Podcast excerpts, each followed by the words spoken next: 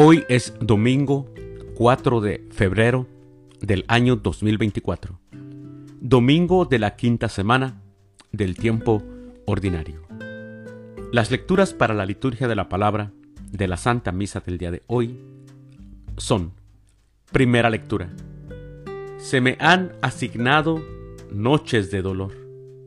Del libro de Job capítulo 7, versículos del 1 al 4 y 6 al 7. El Salmo responsorial del Salmo 146. Alabemos al Señor, nuestro Dios. Segunda lectura. Ay de mí si no anuncio el Evangelio. De la primera carta del apóstol San Pablo a los Corintios, capítulo 9, versículos del 16 al 19 y del 22 al 23. Aclamación antes del Evangelio. Aleluya, aleluya. Cristo hizo suyas nuestras debilidades y cargó con nuestros dolores. Aleluya. El Evangelio es de San Marcos. Del Santo Evangelio según San Marcos, capítulo 1, versículos del 29 al 39. En aquel tiempo, al salir Jesús de la sinagoga, fue con Santiago y Juan a casa de Simón y Andrés. La suegra de Simón estaba en cama, con fiebre, y enseguida la avisaron a Jesús. Él se la acercó y tomándola de la mano, la levantó. En ese momento se le quitó la fiebre y se puso a servirles. Al atardecer, cuando el sol se ponía, le llevaron a todos los enfermos y poseídos del demonio, y todo el pueblo se apiñó junto a la puerta. Curó a muchos enfermos en diversos males y expulsó a muchos demonios. Pero no dejó que los demonios hablaran, porque sabían quién era él.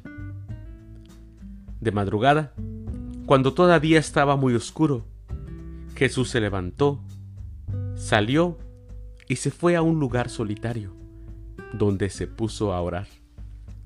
Simón y sus compañeros lo fueron a buscar, y al encontrarlo le dijeron, Todos te andan buscando. Él les dijo, Vamos a los pueblos cercanos, para predicar también allá el Evangelio, pues para eso he venido. Y recorrió toda Galilea predicando en las sinagogas y expulsando a los demonios. Palabra del Señor. Gloria a ti, Señor Jesús. Mis hermanos, algo que me llama mucho la atención de este Evangelio es cómo Jesús fue primero a la sinagoga. Así nos muestra el inicio de este Evangelio después fue a la casa de sus amigos y ahí curó a la suegra de Simón, que sabemos que es Pedro.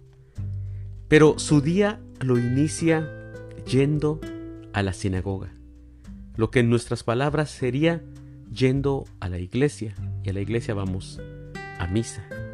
Así iniciaba Jesús su día. O vamos a la iglesia a orar. Vamos a ponernos en presencia del Señor. Después ya cura a la suegra de Pedro y cura a los demás que le llevaron, pero al terminar su día, nuevamente al final del Evangelio del día de hoy, dice que Jesús se va a orar. Lo que más me atrae de Jesús son los tiempos de oración en los que estaba con su Padre a solas. En aquella soledad, Él encontraba la fuerza necesaria para hacer todo lo que hacía.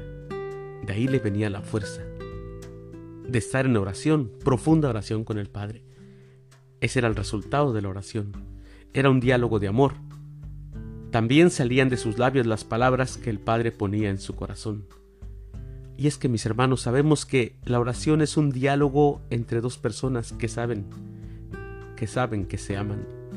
El Padre ama al Hijo, el Hijo ama al Padre. Amor que todo transforma, amor que todo convierte. Jesús hablaba de amor en la oración con el Padre.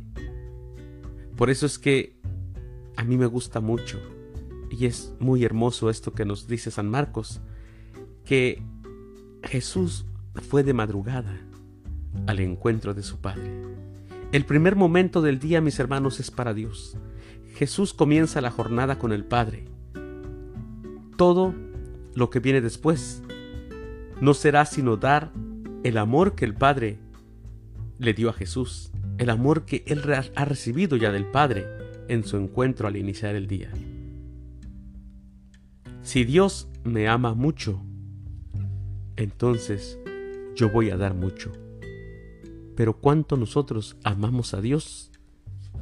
¿Cuánto estamos dispuestos a iniciar nuestro día completamente y totalmente en oración y junto al Padre? Si así iniciáramos nuestros días, daríamos más amor. Pero a veces nos levantamos apresurados por el trabajo, por el tiempo, y a veces ni siquiera nos acordamos de darle gracias a Dios por un día más que nos ha dado. Mis queridos hermanos, les deseo que tengan un excelente domingo. Que Dios los bendiga.